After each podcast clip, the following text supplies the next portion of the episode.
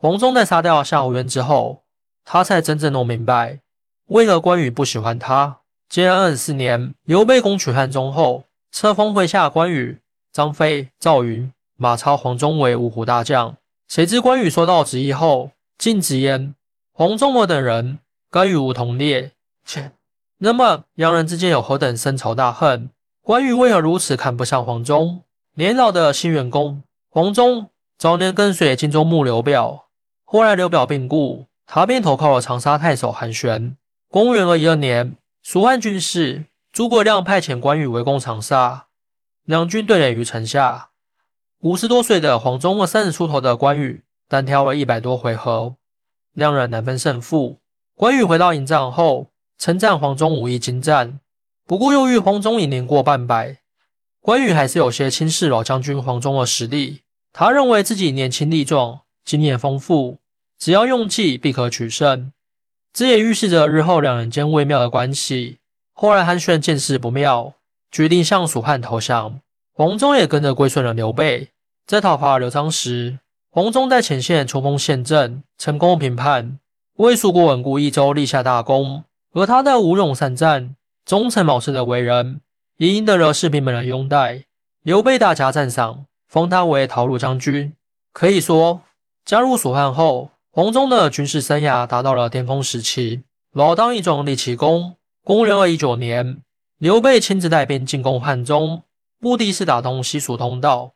魏将夏侯渊奉命固守汉中，与蜀军对峙。蜀军在法正的规划下，决定离间魏军，先取其一城。法正安排黄忠带兵前往攻取定军山，又使夏侯渊分兵前来救援。黄忠进行布置，在定军山设置了埋伏。夏侯渊中计后，亲自带兵来救，正中黄忠的下怀。黄忠先让敌军深入，然后一举发动攻击，大破敌军。在混战中，他指导夏侯渊大营，当场斩杀了夏侯渊。魏军因此大乱，韩忠城也轻易被蜀军攻占。黄忠凭借这场胜利，使刘备得以占领汉中，从而实现西蜀进军的战略目标。刘备多次称赞黄忠功劳卓著。决定升他为后将军，与关羽并列。黄忠也因此成为五虎上将之一。然而这一次，关羽对黄忠的任命更加不满，他直接在众人面前羞辱黄忠，说他不过是一介老卒，不配与自己平起平坐。黄忠对此很是愤怒，自己虽然已经年过花甲，但为刘备效力多年，军功显著。关羽对自己的敌意从何而来？直到汉中大捷之后，黄忠忽然醒悟过来。关羽内心的偏见，原来关羽之所以看不起自己，是因为认为自己只有勇力而无谋略。在和夏侯渊交手的过程中，黄忠发现夏侯渊只会正面厮杀，没有自己的主见，轻易就中了军师的计谋。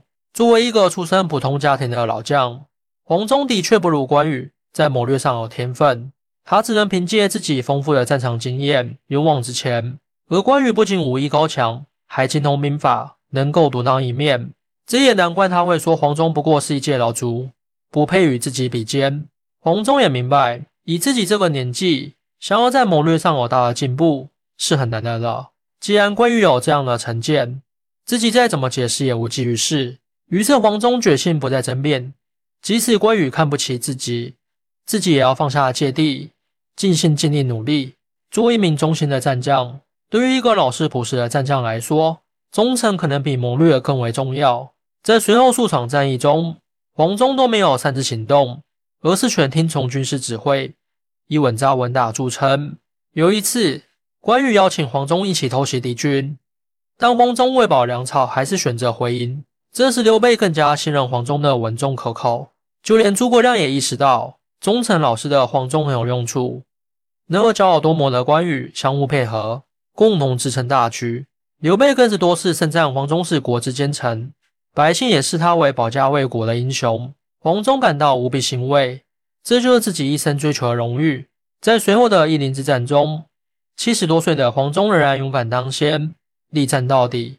众将见他白发苍苍，劝他后方指挥，但黄忠一阵迟言的说自己还能战斗，绝不退缩。黄忠的顽强不屈，赢得了所有人的敬佩。刘备见他已经年迈体衰。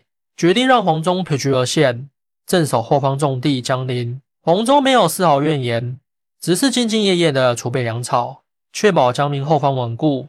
他整日巡视防务，深得百姓爱戴。在辅助刘禅稳定了江陵局势后，八十多岁的黄忠终于请求退休。黄忠功勋卓著，是国家的栋梁之臣。即使在百姓间流传了很多年的三国故事中，也将黄忠塑造成忠勇老将的典型。黄忠用自己的方式完成了一个战将对国家的回报。老当益壮的黄忠，用他平凡而不平凡的一生，诠释了什么才是大丈夫的境界。他既没有与关羽一般见识较量，也没有因功高而狂妄自大，只是老老实实的做好本职工作，最终还被帝王以诚相待，人生圆满无憾。更多精彩内容，请关注半年听书。